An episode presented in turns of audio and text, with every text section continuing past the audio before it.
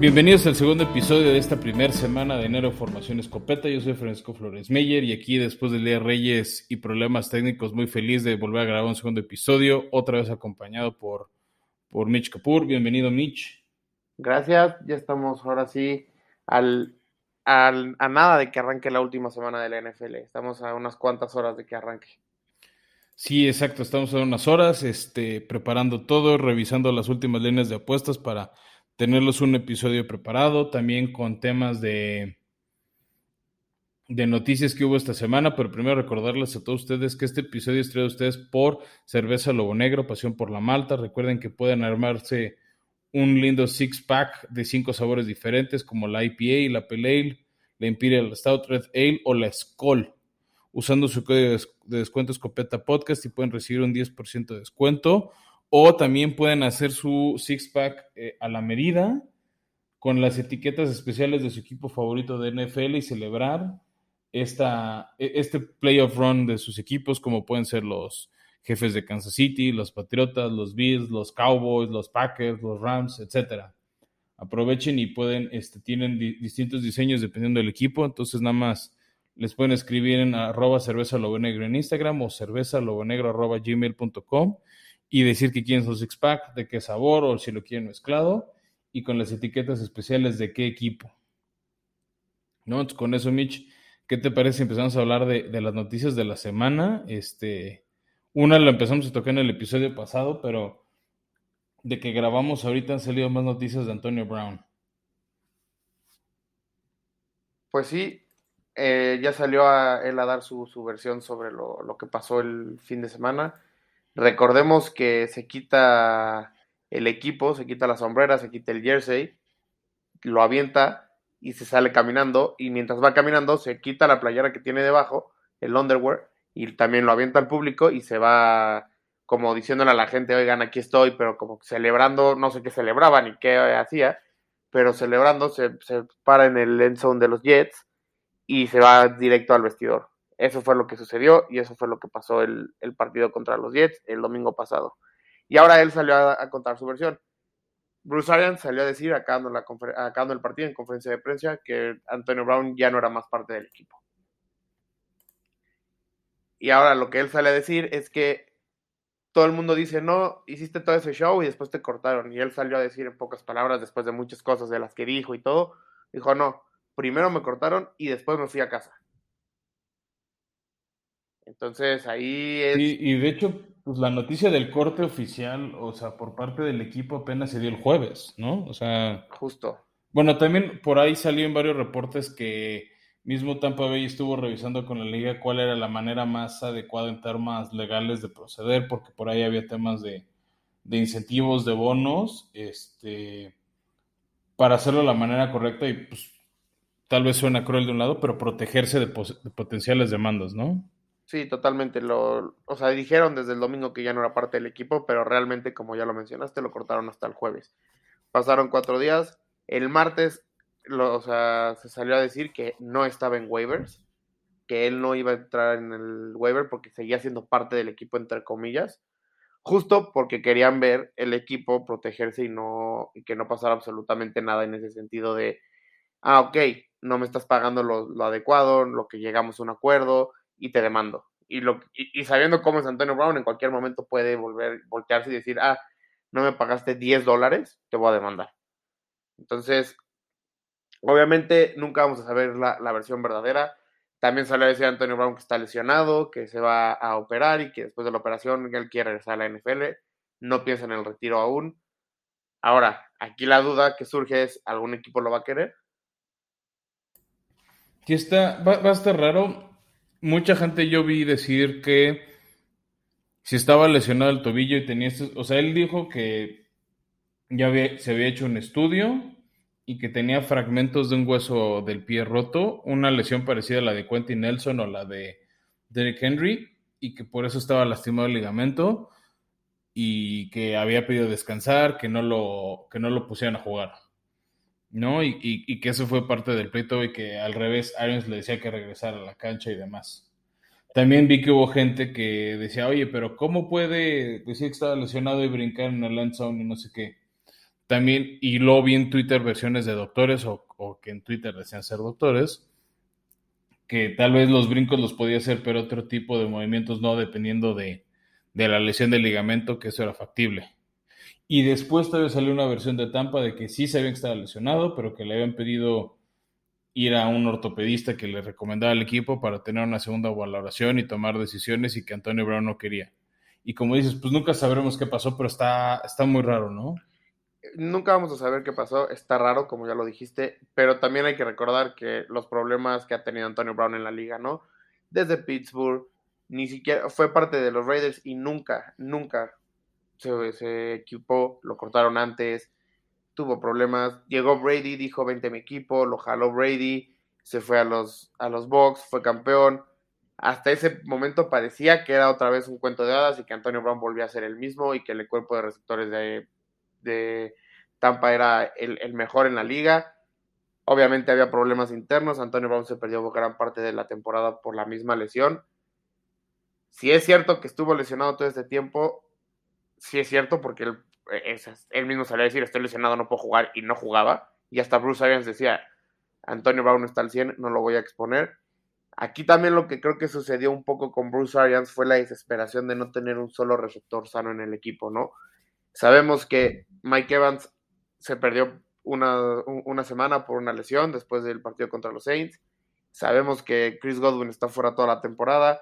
Antonio Brown era la única arma, fuera de Rob Gronkowski, como receptor abierto, era la única arma que tenía el equipo de renombre, evidentemente, porque sé que sabemos que, tienen más, pero era el único con renombre.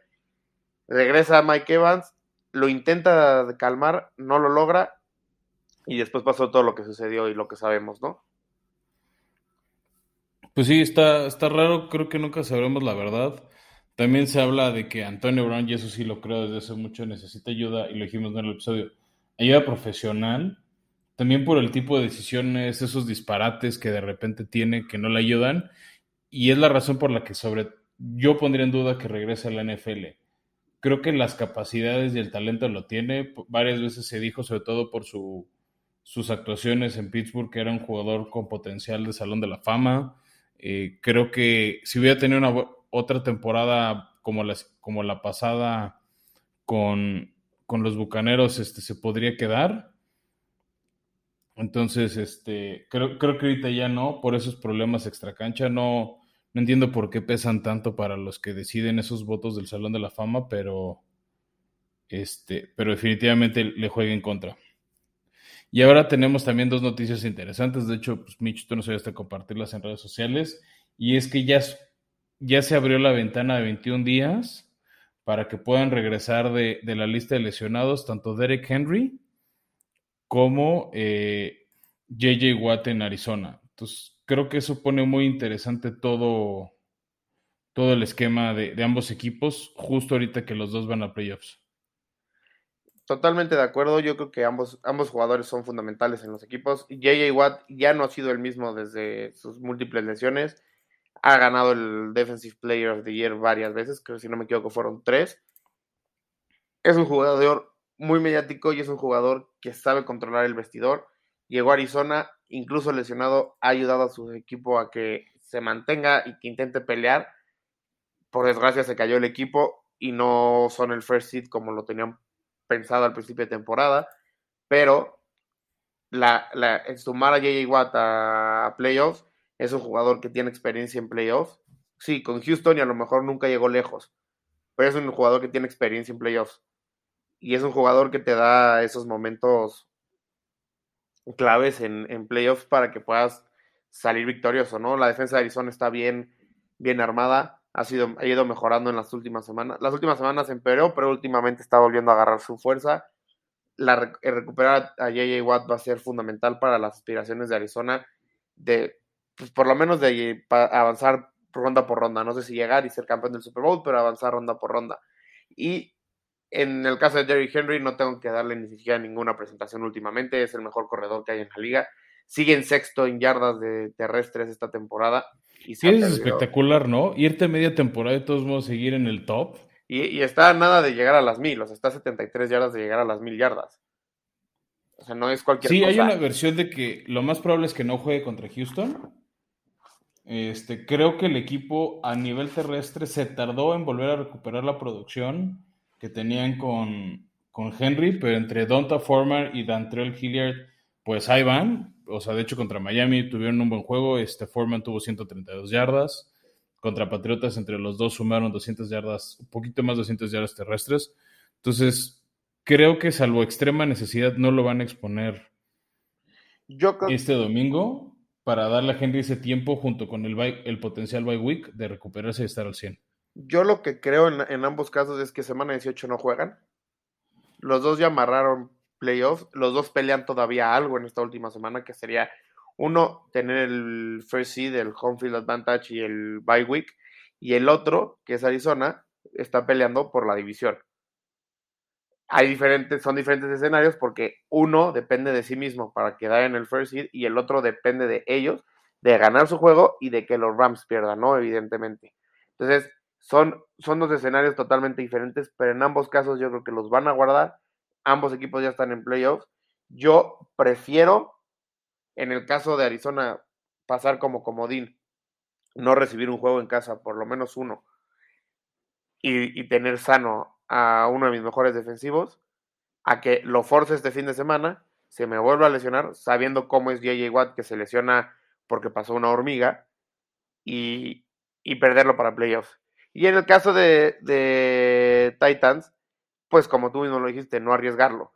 Y no arriesgarlo porque tu equipo está corriendo bien el balón, porque tienes en teoría un partido sencillo, claro, es divisional y ningún partido es sencillo en la NFL, ya lo hemos visto. Los Jaguars le ganaron a los Bills y por eso no están peleando por el first seed también.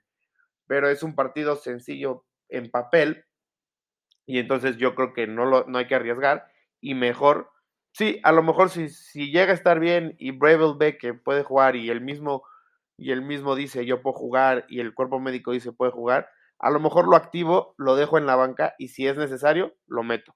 Si no es necesario, lo guardo porque si voy ganando el juego, tiene esta semana, o sea, lo que va esta semana para acabar de recuperarse, toda la siguiente que es bye week y hasta que juegue en el partido divisional. Sería, estás hablando de dos semanas y media más o menos para que esté al 100% Henry. Ese, eso es lo que yo haría, no sé tú como aficionado de los Titans, ¿qué harías? Sí, yo creo que sería algo así, tal, este, tal, el, el tema también creo que tienen que ver, después de tantas lesiones, eh, pues ahorita más bien está el problema que varios que entraron respondieron y ahora tienes que decidir a quién cortar para tener tu roster de 53 jugadores. Entonces también como que hay que pensar bien quién sería ese sacrificado para, para, poder jugar, este, para decidir quiénes pueden jugar el partido. Entonces yo creo que si no se sienten súper confiados de que Henry realmente pueda aportar, es, tal vez no tenerlo y, que no genere distracciones. También eso sí te puede servir para, para por así decir, intimidar a Houston de va a jugar, no va a jugar, te, este, te preocupa, no te preocupa lo que pueda hacer él. Entonces, tal vez es como una guerra mental que hace Bravel con, con los Tejanos. Y bueno, ya para cerrar con esa división, Beto, y pasarnos a, a los escenarios de los partidos, eh, salió ya la nota oficial que los mismísimos jugadores de Jacksonville, de, nuestro querido y ausente Beto, pidieron permiso para entrevistarse con el coordinador del equipo colegial de Alabama que va a estar jugando la final la próxima semana. Y ese coordinador es el mismísimo Bill O'Brien que destruyó a los jaguares. Es, es, es, es, algo extraño, ¿no? Es algo extraño querer que, que vuelva, pero hay que entender también que no tienen equipo, o sea, que no tienen ¿cómo se llama? Head coach, ¿no? O sea, Urban Meyer se fue a, fin, a, mediados de temporada por todo el escándalo que sucedió, todo lo que pasó en el equipo, en el vestidor, internamente, y pues no tienen ahorita un, un coach. Y alguien que conoce ya la NFL, pues es él. Claro, hay más jugadores, hay más, digo, hay más entrenadores, perdón, que también conocen la NFL. Y, y la verdad es que Jaguars tiene el talento, o sea, el talento lo tiene. Le falta un par de sí. piezas ahí, pero el talento lo tiene. Sus corredores, este año no vimos correr a Travis Etienne, pero ahí está. Perdón. Ahí sí, está. yo creo que se puede ser un regreso interesante para la ofensiva. También James Robinson se tardarán en darle confianza. Después se lesionó hace una o dos semanas, después de que había tenido un buen año novato. Este, creo que sí, justo. Hay talento. Creo que le falta línea ofensiva y, mejor, y fortalecer su cuerpo de receptores en lado ofensivo para que Trevor Lawrence eh, pues demuestre lo que vimos de él en el colegial. Pero a mí lo que me preocupa un poco de Jaguares es su cultura. O sea, creo que Bill O'Brien no es un hombre correcto para un equipo que necesita fortalecer su cultura. Creo que sí es un hombre que puede aprovechar el talento, ¿no? O sea, con Houston tuvo buenas temporadas, pero al final dejó al equipo de, los Tejanos eh, podrido hasta la médula de, eh, del equipo. Sí, lo dejó deshecho, lo dejó sin picks, lo dejó sin equipo, al grado que Dishon Watson, que era su mejor jugador, de entrada regaló a su mejor jugador, que era de Andrew Hopkins, ¿no? O sea, entre él y el general manager dijeron, vamos a regalar al equipo. Primero, vamos a dar a, a de Andrew Hopkins a, los Cardinals y que nada más nos den a David Johnson. Y, una, y un pick de ahí como de cuarta, tercera, cuarta ronda, ¿no? No, no, no nos importa Andrew Hopkins, no es tan bueno. Luego, vamos a contratar a Miami, vamos a intercambiar con Miami a Lauren Tonsil porque es un buen liniero, es un buen offensive tackle, y a Kenny Stills, que por cierto ya no está en el equipo, y le vamos a regalar 700 picks y a todo, y, si quieren también el estadio, no pasa nada. Entonces, y luego, obviamente, todos los problemas que pasó con Dishon Watson, de que no tengo línea, no tengo equipo, no tengo quien me reciba balones. Will Fuller se lesionaba cada. Jugaba un partido sí, se lesionaba 7, regresaba, lo suspendían 8, regresaba, se volvía a lesionar 15, y pues entonces no, no tenía equipo. Y pues obviamente, sin coreback, que tiene, tenías uno de los mejores, si no 5, si 10 corebacks de la liga, y no lo, no lo pudiste aprovechar por tus malas decisiones. Sí, veamos qué pasa con, Jacksonville. Creo que esta conversión valdrá la pena tenerla con calma en el off-season y con la perspectiva de alguien como Beto que, que le va a Jacksonville. Pero pues si quieres, eh, Mitch, vamos entrando a los partidos, a los, también a los escenarios de, de playoffs. Eh, voy a brincarme primero los partidos que no van a ser transmitidos, pero que tienen alguna implicación de, de playoffs. Entonces, arranco con la nacional, que la séptima siembra la puede conseguir los Santos de Nueva Orleans, que lo lograrían si le ganan Atlanta y San Francisco sufre una derrota. Es la única combinación que le permitiría a Nueva Orleans aspirar a, calificar, que es un escenario súper posible, porque San Francisco, que sí va a estar transmitido ese partido, va a estar por la señal de Fox a las 3.25 de la tarde. San Francisco tiene que ganar a los Rams para, para poder calificar y los Rams necesitan ganar para mantener la división y la segunda siembra a la nacional. Entonces, no, no es como que los Rams vayan a mandar jugadores o descansar jugadores este, para, para, para cuidar su posición.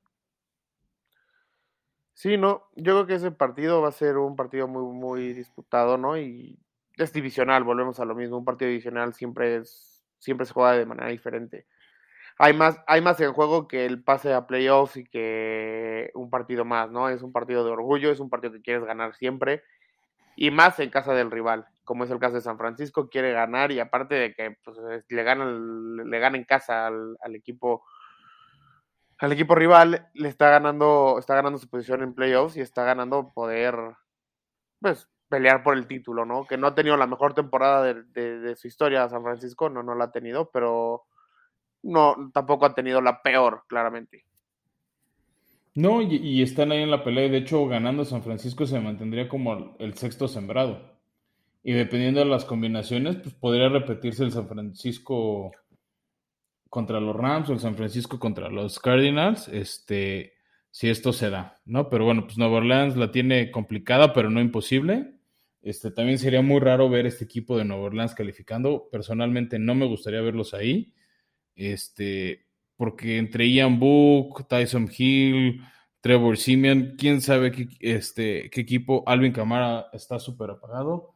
No, no, no sé qué clase de equipo de Nueva Orleans veríamos en esta ronda y creo que sería un desperdicio de partido, pero bueno, esa es la posibilidad real que hay. Ahora, siguiente equipo que tiene posibilidades de hacer algo en, playoffs que no va a ser transmitido su juego es, eh, ya lo hemos dicho, Titanes que ganándole a Houston podría mantenerse, eh, más bien podría asegurar la siembra 1 y una semana de descanso. Los otros dos equipos, tres equipos que aspiran a la siembra 1 pero necesitan combinación de resultados es Kansas City, que necesitaría una derrota de Titanes y ellos ganar este, para poder aspirar a esa siembra 2, o Buffalo Buffalo no eh, puede. que va contra los Browns. No, no, Buffalo no, perdón. eh, Cincinnati, Exacto. Que va contra los Browns, este, que necesitaría ellos ganar, que sin que ya está confirmado que no juega, y que Titanes y que Kansas City pierda, y que Buffalo gane su división, que es con una victoria. Y el otro equipo que aspira a la siembra 1 es Patriotas, que necesitaría ellos ganar, que Buffalo pierda, que Titanes pierda, que Kansas City pierda y que Cincinnati pierda. Entonces, siendo sinceros, la siembra 1 está entre Titanes y los Kansas City Chiefs. Sí, porque la verdad es que, o sea, Patriotas, ok, gana su juego, pero necesita hasta que neve en Acapulco para que se les dé la siembra uno, ¿no? Evidentemente. Aparte, seamos honestos, Patriotas puede decidir si descansa o no descansa a sus jugadores, aunque sea divisional el juego contra los Delfines el mero domingo, porque ya vas a ver si Kansas ganó su juego, ¿no? Y si Kansas gana su juego, ya no hay absolutamente nada que hacer. Los Bengals están en esa misma situación. Y ya lo mencionaste, Joe Burrow no juega, Joe Mixon no juega. Entonces, si Kansas gana, lo único que se juega el sábado, por cierto, el único equipo que puede aspirar al 1 serían los Titans ganando su partido. Entonces, ahí puede decidir Kansas, si eh, Patriotas, incluso Bengals, si descansa más jugadores. Y, y decir, me tomo esta semana de bye, no me importa perder aunque ojo, porque no es lo mismo quedar en cuarto que quedar en segundo de la conferencia. Porque el quedar en cuarto te implica solo un juego, probablemente, si la lógica impera, obviamente, un juego de local.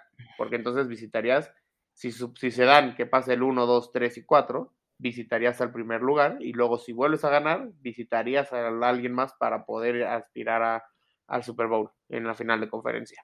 Entonces, sí, sí, sí Perdón. Sí, claro, te decía, Patriotas, de hecho, o sea, no sé qué tanto quieran descansar jugadores, porque con una derrota pueden, o sea, por aquella derrota contra Indianápolis hace un par de semanas, Patriotas podría caer hasta el sexto sembrado séptimo. Sí. Por las combinaciones y los desempates. Entonces, sí, Patriotas puede aspirar a la 1 o puede aspirar a, a caer sexto. Y no, y también eh, no, no, no, se va a descansar tanto porque acá, o sea, se, me había olvidado que, que los Bills tienen el mismo, o sea, el mismo horario. Y aunque no, aunque Kansas gane, aunque Tennessee gane, aunque ya no aspiren al 1, aspiran todavía a la división. Ellos ganando y los Jets echándole las manos para que, para que bajen a Buffalo como di, ¿no? Evidentemente. Sí, este, yo, yo creo que Patriotas es de esos equipos que no puede descansar. Pero si quieres, ahora sí arrancamos con la jornada como tal, que arranque el sábado por ESPN a las 3.15 de la tarde, con el juego de Kansas City contra Denver. Sale Kansas favorito por 11 puntos. Eh, se me hacen demasiados, pero está tan mermado los Broncos, ya no tiene nada que jugar. Kansas City ganando por lo menos sabe que no baja de la siembra 2. Entonces yo creo que la primera mitad se va a resolver el partido. Aquí, si quiero una apuesta segura, las bajas de 45. Creo que Kansas City va a salir a demoler rápido y descansar.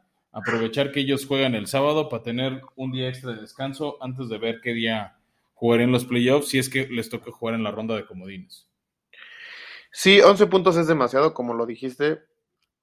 Y también es un partido adicional. Yo siendo los Broncos, la verdad, saldría a perder el juego, porque lo único a lo que aspiras es a tener un mejor posición en el draft. Ya no aspiras a pasar a playoffs, ya no aspiras a absolutamente sí, nada. Sí, de acuerdo.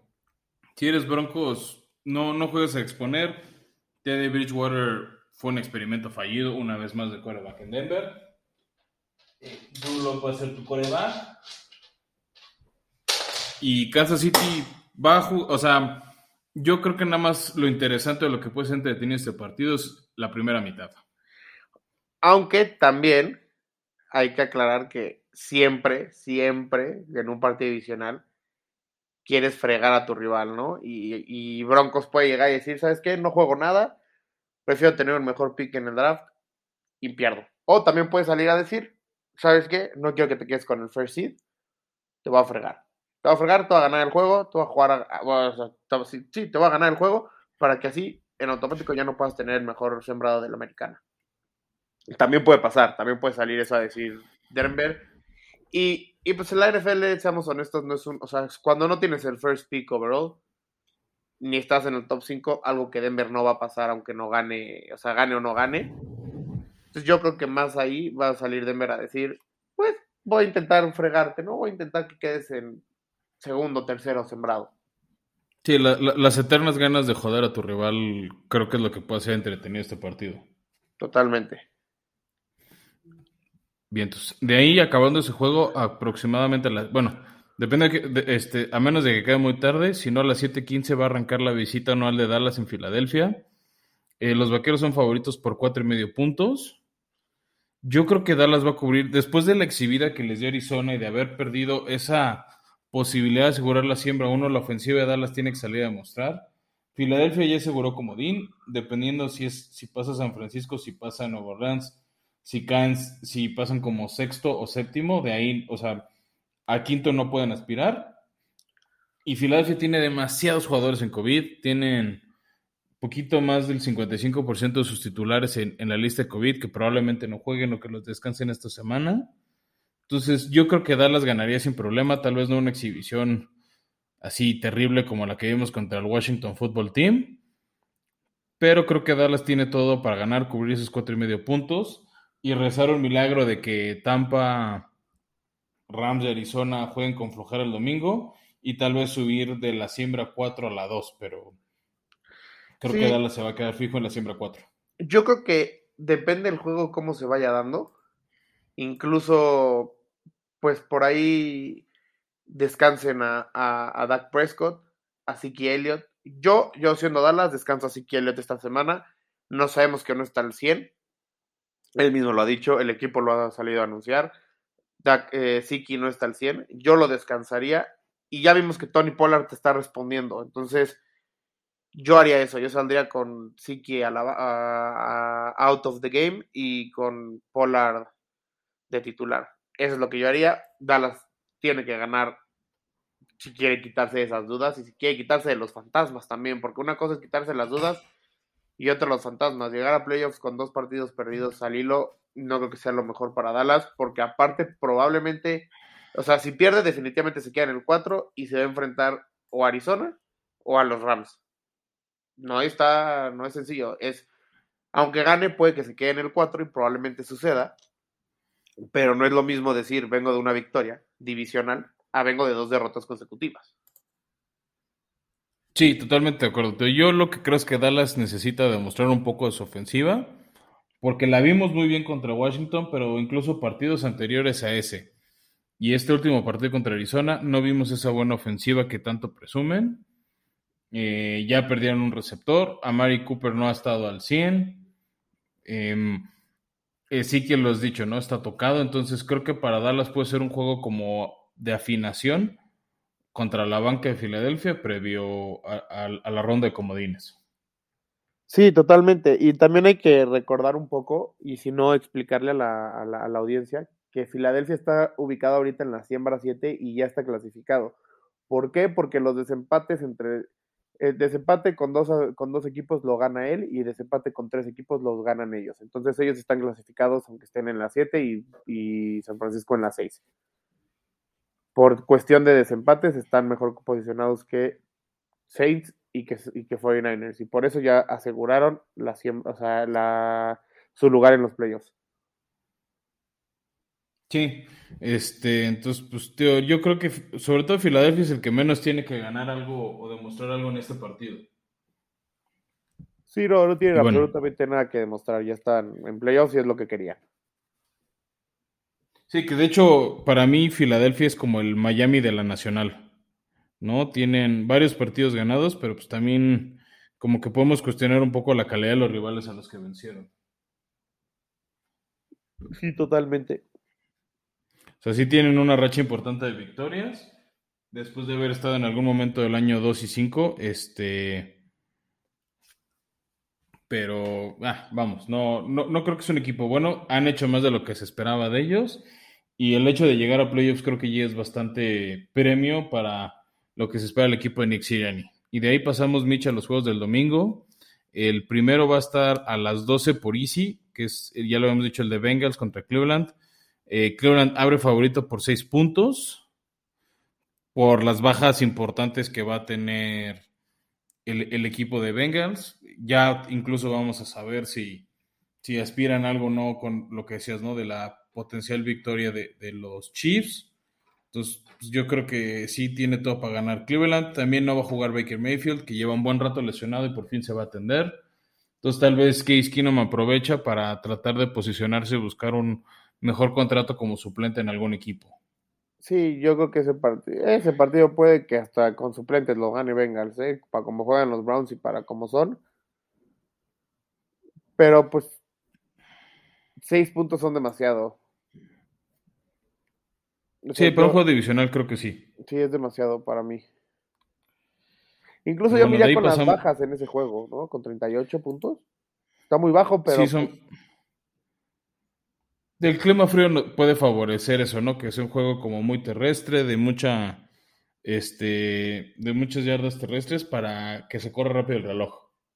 Totalmente. De ahí nos pasamos a los juegos que van a estar en Fox Mitch. El primero creo que es el que puede establecer muchas cosas de la conferencia americana y del Playoff Picture, y es la visita anual de los Colts a los Jaguares, ya lo habíamos dicho en el episodio pasado, por alguna sorprendente razón, Indianapolis, que ha tenido varios años muy buenos equipos, no ha podido ganar en, en Duval County, ya van ocho años. De no ganar ahorita llegamos a los, al mágico número nueve. Y si pierde Indianapolis, ahí sí se desata el caos en la americana. Se desata el Porque Indianapolis califica ganando. ¿No? O sea, así de sencillo, lo pudo haber hecho desde la semana pasada, pero perdieron contra los Raiders. Y una derrota de Indianapolis le abre el camino a los Raiders, a Pittsburgh e incluso a Baltimore. Que los, Raiders, los Raiders y los Chargers tienen su, propio camino abierto, ¿no? Y es una victoria nada más. Sí, por eso, por eso es el juego de la noche, pero, o sea, el que pierde Indianapolis por lo menos le abre el milagro tanto a Pittsburgh como a Baltimore que se van a enfrentar entre ellos y es el otro juego en Fox. Para este juego de Indianapolis contra Jaguares, Indianapolis abre favorito por 15 y medio puntos. Es un mundo de puntos. Es un mundo, sobre todo por ser, sabemos lo que es Jacksonville, ¿no? Evidentemente, pero eh, es divisional. O sea, es, es divisional y sabemos, y siempre lo hemos dicho, los partidos divisionales son muy cerrados. Sí, yo aquí le apostaría a, que Indianapolis no cubre el spread y yo me iría con Jaguares. De hecho, jugaron por ahí la semana 10, 11. Jaguares le dio mucha pelea. Con todo Jonathan Taylor, con todo de Carson Wentz, Indianapolis no pudo hacer mucho en casa contra Jaguares. Acabaron ganando por un touchdown y en gran medida ese touchdown se dio porque le bloquearon un despeje al equipo de Jaguares, pero ofensivamente Indianapolis no pudo contra contra Jacksonville y eso que en ese momento todavía estaba Urban Meyer en el equipo. Entonces, no creo que se dé otra sorpresa de Jaguares, creo que ya Indianapolis va a romper la malaria, pero creo que no van a ganar por más de 16 puntos. No, es demasiado, o sea, de verdad es Yo creo que ese spread está castigando los 50 puntos que se comió Jacksonville de Patriotas. Sí, y la verdad es que Jacksonville con, a ver, la gente dice Jacksonville ya no juega nada. Jacksonville claro que juega algo. Jacksonville juega a tener back to back first round eh, first overall pick. Si Jacksonville pierde, asegura el first pick overall del draft. Si gana, depende de que Detroit no gane. No, claramente, que todos sabemos que Detroit no va a ganar. Pero Jacksonville depende totalmente de sí mismos para tener el first, el first pick overall. Pero también está en juego el volver a lo mismo, joder al rival y decir, te gano y te quedas fuera de playoffs. Entonces, sí, exacto. Ahí también esas ganas de fastidiar están duras. Sí, porque es como, porque no, no, es un hecho de que Jacksonville gana y Colts y, y, aún así los Colts pasaron. Porque entonces si es así, yo me quedo con los brazos cruzados y me quedo con el first pick, la verdad. Pero eh, existe un escenario que perdiendo Indianapolis contra Jaguares califiquen. Sí, claro. No, evidentemente. Eh, y, ya, lo, ya lo mencionamos. Si pierde Indianapolis y empatan el Sunday night, ambos equipos están dentro, ¿no? Tanto Raiders como Chargers. Pero ese es otro tema. Sí, no, mira, este, de ahí nos brincamos al otro juego que está a las 12, que es La visita de Pittsburgh a Baltimore, eh, pues se sabe, ¿no? El, último juego en temporada regular de Big Ben, este, ya tuvo su larga despedida el lunes por la noche en casa, ahora toca de visita. Me sorprende que sale Baltimore favorito por cinco puntos. Aquí la verdad me gusta Pittsburgh no solo cubriendo el spread este, de más cinco, sino también el, money line de Pittsburgh a favor que está en 187. O sea, por cada 100 pesos se llevan 187. Recuperan sus 100 y se llevan 187 pesos más para ustedes. Yo la verdad sí, sí veo a Pittsburgh ganando el juego. Es el último partido de Big Ben.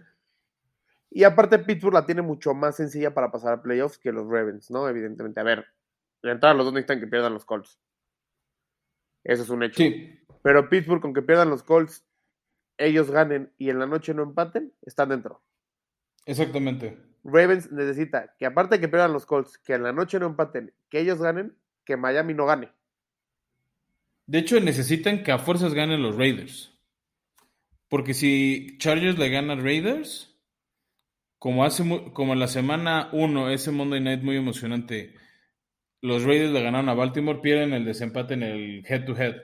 Entonces, de hecho, para que Baltimore califique, necesitan ellos ganar, que Indianapolis pierda, que los Chargers pierdan y que ah, Miami pierda contra Patriotas. Los Chargers tienen que perder.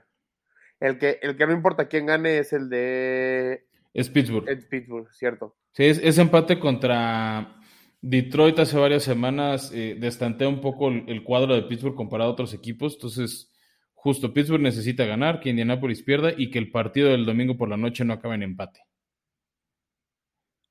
Claro.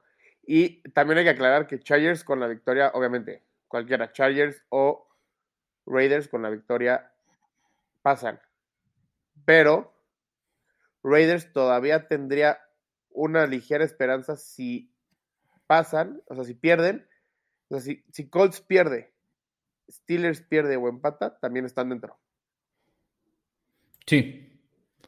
Sí, e, está peculiar ese escenario de que, juega a favor, a favor, de las Vegas Raiders. Porque los, los Chargers solo es ganando. Si pierden, están Si los Chargers es ganar y están dentro. Ah, Pero sí, una derrota de Indianapolis y de Pittsburgh este, asegura a los Raiders entrar por esa victoria sorpresiva de hace una semana. Aunque, aunque pierdan ellos su partido. Eso, es lo de menos. Sí, ya, ya, podrían llegar calificados. Exactamente. Que la verdad, siendo honestos, un Colts lo veo muy poco probable que pierda, ¿no? Claramente. Pero todo puede pasar. Sí, definitivo. Y el otro juego que está a las 12 que tiene relevancia pero no será transmitido es el Buffalo contra Jets. No, es a las 3.25. Eh, ah, es a las 3.25. Bueno, si quieres ya nos pasamos a las 3, aunque no va a estar transmitido. Está el Buffalo contra Jets. Eh, Buffalo, si gana, repite la división. Si pierde, le abre la posibilidad a que con una victoria frente a, frente a Miami, los Pats eh, les quiten el título divisional. ¿No? También la ventaja para Buffalo en ese momento es que ya vas a ver cómo fueron los juegos de Kansas, de Titanes este, y de Cincinnati, para ver si pueden aspirar a algo más de la siembra número 4 que ahorita tienen. Sí, lo único que podrían aspirar es al segundo lugar, ¿no? Claramente, pero... Sí, al segundo lugar con una derrota de Kansas y de Bengals. Los Titans. Sí, aquí es donde juega a favor de Buffalo esa victoria por ahí de octubre contra los Chiefs. Y también les juega en contra esa derrota el lunes por la noche contra Titanes. Porque si no podrían aspirar al first, al first seed. Pero pues ya no. Sí, de ahí, bueno, ya lo dijimos. En Fox a las 3.25 está el Patriotas Miami. Patriotas sabe favorito por 6 puntos. La línea de altas bajas está en 39 y medio, que creo que está bajita para jugarse en Miami estadio donde varios años se le ha complicado la vida a Bill Belichick, ¿no? Tiene marca por ahí de 9-12. Sí, 9-12, ¿no? 9-12 como head coach en la NFL en general. Porque con los cuando cuando dirigía a, los Browns nunca fue a, a, Miami. Sí jugó contra Miami, pero nunca visitó a Miami. Jugaron siempre en Cleveland. Sí, este equipo de Miami que se le ha complicado mucho a Patriotas. De hecho, la primera semana les ganaron en Foxboro el debut de Mac Jones. hace dos años le quitaron la posibilidad de ser una de las primeras dos siembras a Patriotas y ya le dijimos no. Hicieron que Brady jugara la ronda de comodines contra Titanes. El año pasado con Fitzmagic evitaron que Patriotas este, le fuera mejor. Entonces Miami es un equipo que se le indigesta a Patriotas. De hecho, Brian Flores es de los pocos head coach que tiene más de un enfrentamiento contra Belichick y tiene marca positiva. Y pues volvemos a, la temática de, que hemos hablado todo el episodio, las ganas de fastidiar a tu equipo rival, ¿no? Una derrota de Patriotas puede complicar su siembra de caer del 5, puede caer al sexto. ¿no? Entonces es un, es, un, es un potencial partido todavía más complicado. Sí, y más porque Miami, volvemos a lo mismo, a Miami no le importa su pick del, del draft, ¿no? Porque no es de ellos, es de Filadelfia. Entonces, si ellos quedan muy abajo o muy arriba, les da exactamente lo mismo. Los que ellos les gusta es que 49ers no pase, sería lo, ideal para Miami. Pero realmente a Miami ni siquiera le importa su propio pick. Y volvemos, volviendo a lo mismo que dije con Denver, no van a ser el top 5 de picks. Entonces, realmente les da igual. Y las ganas de fastidiar siempre, las ganas de ganar la Belichick a Patriota, sobre todo Brian Flores, que es como el es uno de los, junto con Bravel, son de los eh, head coaches que estuvieron con los Pats, ¿no? Y que fueron como, por así decirlo, hijos pródigos de Belichick. Sí, yo creo que él, junto con Bravel, son de los pocos hijos pródigos de, de ese árbol de entrenadores de Belichick, que en realidad ha sido bastante flojo. ¿No? Este, no, no hemos visto como, como otros entrenadores, un o sea, incluso el de Sean McVay con su juventud y los pocos años que tiene, han salido dos, tres entrenadores este, más interesantes y, con mejor track que, que lo que hemos visto de Belichick con sus 20 años de éxitos en la NFL.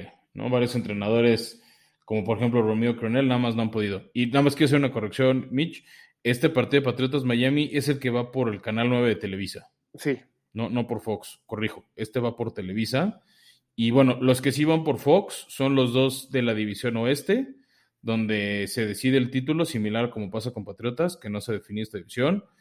Eh, los dos son a las 3.25. Por un lado está la visita de los 49ers a los LA Rams y del otro lado está Seattle, Arizona. Primero vamos a meter el Seattle, Arizona, que no, Seattle ya no tiene nada que pelear. Este, o sea, ya da igual, como has dicho, su posición en el draft, no van a asegurar top 5. Puede ser el último partido de Russell Wilson usando el uniforme de Seahawks. Eh, sale Arizona favorito por seis y medio. Creo que Arizona va a cubrir. Bueno, no estoy muy seguro. Creo que Arizona va a ganar. Lo que creo es que se van a mantener las bajas de 48 puntos. Yo creo que Arizona va a estar medio jugando, tratando de ganar, pero al mismo tiempo sabiendo qué está pasando en el SoFi, en el SoFi Field, donde los Rams abren favoritos por cuatro y medio puntos. Yo, este, yo quiero escuchar, Mitch, ¿tú cómo lo ves? Eh, yo la verdad es que yo veo a Arizona ganando el juego. Ese es un hecho. Arizona va a intentar salir. Ya, ya se quitó de encima ese peso que tenía de tres derrotas consecutivas. Sí, es un partido divisional, sí, claramente es la despedida probablemente de Russell Wilson como jugador de los Seahawks también. Pero Seahawks ya no tiene absolutamente nada que ganar más que el fastidiar al rival. Pero realmente tampoco lo fastidia tanto porque Arizona ya no se mueve de ese quinto lugar perdiendo. Si gana, sí, puede subir, obviamente. Pero si pierde ya no baja de ese quinto lugar. Entonces, realmente no les importa tanto el fastidio, nada más es el fastidiarlos para que no ganen la división. Y ahí también juega un poco el tema de a quién odian más los Seahawks, por así decirlo, ¿no? ¿A los Rams? Sí, justo te voy a decir eso. ¿Quién le caerá peor a Seattle, los Rams o, los Cardinals? Porque definitivamente el que más odian es a los 49ers, ¿no? Ese es un hecho. Pero realmente... ganando, perdiendo, de todos modos no afectan el, desempeño de, sí, de, los 49ers. Exacto, entonces a Seattle realmente le da exactamente lo mismo, porque el fastidiar al rival pues nada más te fastidio para que no ganes la división. Pero realmente la división no depende de ti tampoco. Entonces, si ganan los 49ers, ahí sí te podría decir, ah, te gané y te fastidié. Pero si ganan los Rams, es, ah, te gané y no me sirvió de absolutamente nada más que para subir en el, draft, ¿no? O sea, para no tener un mejor pick. Porque hay que aclarar que ellos sí tienen un buen pick, ¿no? Ellos tienen el, hasta hoy, si la temporada terminaría hoy, serían el el pick 7 del draft. Perdiendo ellos, podrían bajar, bueno, tampoco bajan tanto, pero si ganan, sí podrían subir hasta el 10, que eso sí afecta un poco, ¿no? O sea, podrían subir, no, incluso más. Podrían subir hasta el 12 si llegan a ganar y la combinación de resultados, bla, bla, bla, ¿no? Pero pueden subir hasta el 12 y lo más que pueden bajar es un lugar sería bajar del 7 al 6. Entonces, pues realmente. no, no, es gran cosa. No, no, no les afecta tanto. El, el, juego que sí va a definir todo, evidentemente, es el de San Francisco contra los Rams, ¿no? Yo creo ahí que los Rams van a ganar el juego, porque sí se juegan algo, no es un, no es un Dallas, que es como el juego el divisional y X. Es, se juegan algo frente a su gente donde va a ser el Super Bowl. Sí, definitivo. Este, y los Rams es una posibilidad de volver a ganar la división que ganaron en, en 2018, en ese año del debut de ensueño de, de Sean McVay. Y aparte, si ganan, o sea, si ganan, ya, ok, ya nos pidan al first seed overall, ¿no? Eso, eso lo sabemos. Lo tiene Packers, ya lo aseguró. Pero el, si ganan, el, los Rams se quedan con el segundo lugar de la nacional y probablemente estás hablando de que puedes eliminar a un potencial rival en la ronda de, de comodines, ¿no? O sea, siempre hay que eliminar al rival porque si tú lo dejas vivir, y ha pasado varias veces en la NFL, tú dejas vivir a un rival divisional y ese rival divisional va a playoff, va a tu casa y te gana. Sí, que es una posibilidad real con, con este equipo de, de San Francisco. Y por ahí estaba leyendo, Mitch, que Jimmy Garoppolo este, tiene, tiene marca ganadora contra los Rams. Ok, ese, ese, ese dato no lo sabía. Sí, es una de esas cosas raras que de repente pasan en la, en la NFL. Este. No creo que vaya a jugar Garópolo por el tema de su lesión, pero está peculiar cómo está la marca. Sí, y pues lo que digo, ¿no? Los Rams tienen que buscar el eliminar a los 49ers. También, ojo, los 49ers si pierden no están eliminados, necesitan que los Saints ganen para quedar eliminados. Sí. Sí, sí, sí. que la de los Saints se ve poco probable, ¿no? Porque van contra Atlanta, que es un equipo débil, este, que no aspira a nada, más que cerrar con dignidad su año, ¿no? Tal vez Arthur Smith para decir que, cerró mejor su temporada como debut de head coach.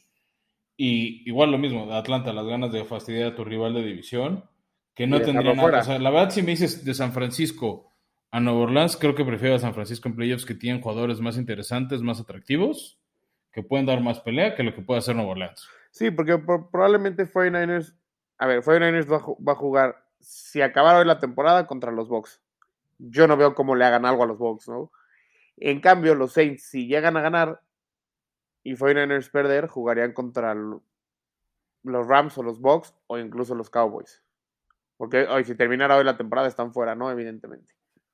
Sí, no, bueno, de ganar, lo más, y, o sea, más, si califican a Orlando, lo más probable es porque Rams ganó. Entonces Rams estaría dos. Entonces, ese Rams Santos no tendría ninguna gracia. Es la única gracia que tiene es que es partido de playoffs realmente, porque fuera de eso no veo una manera en la que los Rams queden fuera. Les preocupe Nuevo Orleans. Exacto. O sea, es más. Y los Rams les conviene ganar para evitar ir a Lambeau Field a menos de que sea la final de conferencia. Totalmente. Ese es uno. Y dos, es yo siendo los Rams, prefiero, porque me da menos preocupación, enfrentarme a los Saints. El, ganarle a los 49ers y enfrentarme a los Saints, a perder con los 49ers y topármelos en algún punto de la temporada y de los playoffs, perdón, y ahí sí dices, híjole, ¿por qué no te gané? Sí, esas decisiones se pueden lamentar después. Y bueno, Mitch, ahí tú como ves los cuatro y media fuera de San Francisco, ¿sí o no los tomas? Yo, yo, yo creo que la verdad es que yo creo que gana el partido San Francisco. O sea, yo, yo sí veo que San Francisco gana el juego. Con Trey Lance y con la lesión de Garoppolo y todo, yo veo a los 49ers ganando el juego, o sea, money line. Yo no sé si me aventaría tanto, pero por lo menos el spread sí. Cinco puntos en un rival divisional, cuando hay tanto que jugar, se me hace muchísimo. Sí, es demasiado. Y bueno, ya para cerrar, Micho, ahora sí la jornada. Tenemos este juego que es el Win and In, que es Los Ángeles Chargers visitando la Estrella de la Muerte en Las Vegas. Sale favorito los Chargers por tres puntos y con un over de 49 y medio. Me gusta mucho que Chargers, yo creo que Chargers con Justin Herbert gana. Aunque tienen una muy mala defensiva contra la corrida, creo que tienen un mejor equipo que los Raiders. Ya les ganaron una vez este año y creo que les van a repetir las dosis. Yo quisiera creer lo mismo que tú, pero los Chargers son los Chargers y van a y yo creo que van a quedar eliminados a los Chargers. Es que también los Raiders han quedado así eliminados, ¿no? Abrían bien el año, se perdían en...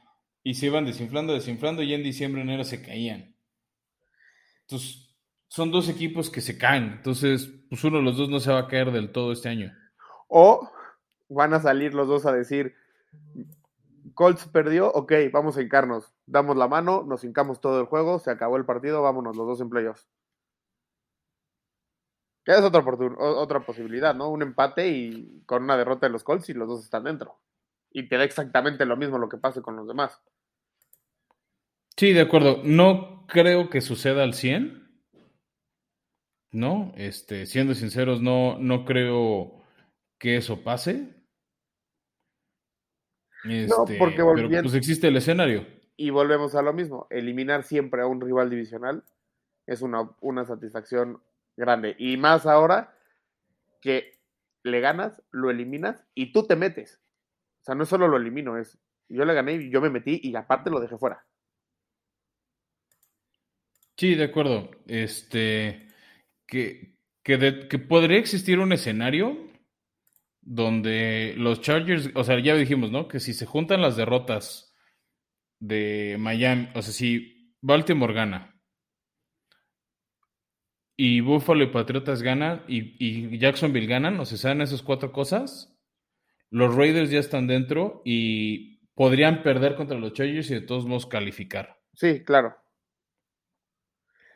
¿No? Entonces, esa sería otra, otra combinación interesante. ¿no? Lo, lo, dijimos, es muy poco probable porque para que este escenario suceda, Indianapolis tiene que perder en Jacksonville, que es lo que menos probable vemos que suceda. Claro.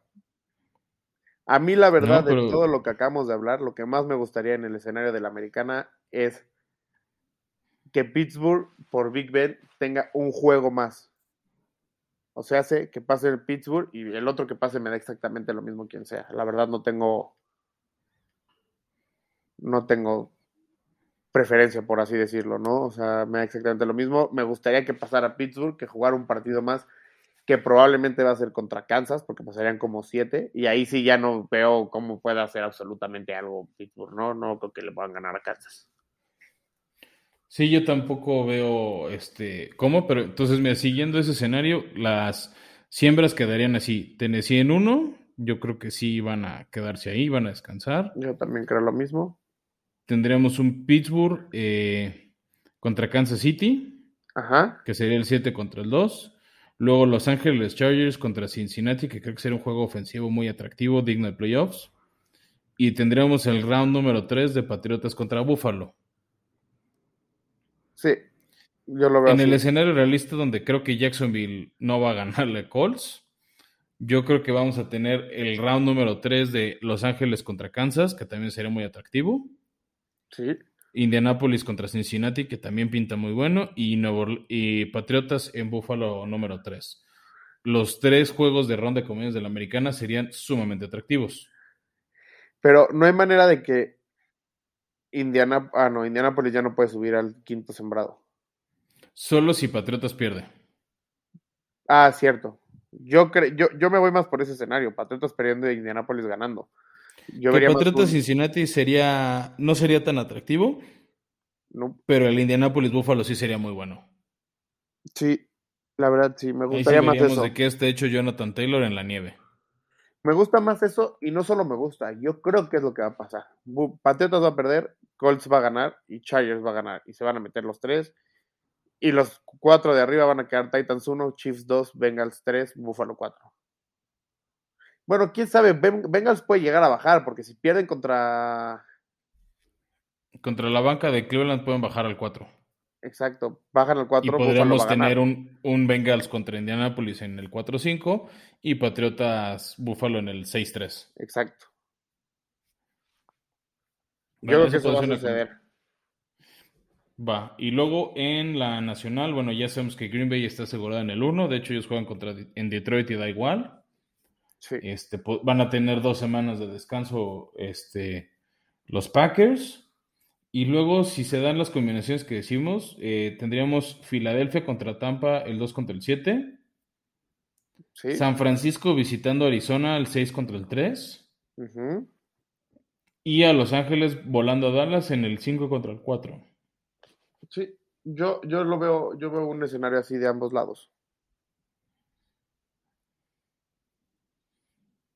Va, pues esa sería la posibilidad. Este, pues ahí están las apuestas. De todos modos, recuerden que se las subimos ahí en redes sociales.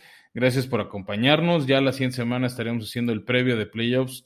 este, esperamos ya de regreso con Beto. Este, de todos modos, pues gracias a todos por llegar hasta acá. Seguimos sus órdenes en, redes sociales. Este, de ahí para todas sus dudas de playoffs. Estamos viendo cómo sacar algún reto especial. Este, no sabemos si va a ser un pick'em, si va a ser un Super Bowl Challenge que hagas tu ruta de playoffs o va a ser un fantasy lineup, este, el que les pondremos para poder eh, seguir regalando mercancía, pero de todos modos todavía está la quiniela de la semana 18 y tenemos el ganador de la semana 17 que es Roberto Camara. Por favor, contáctanos eh, por Twitter o, por Instagram para reclamar tu premio, para que digamos qué de la mercancía seguimos teniendo disponible y ya tendremos a Sabremos quién gana la semana 18 y el último premio de temporada regular, Micho. Así es, no olviden en, en, participar. Queda una última semana y como ya dijo, ya dijo Fran, les vamos a estar informando cuál va a ser el nuevo método para playoffs. Perfecto, pues gracias a todos y nos vemos eh, para platicar de playoffs a partir de la siguiente semana.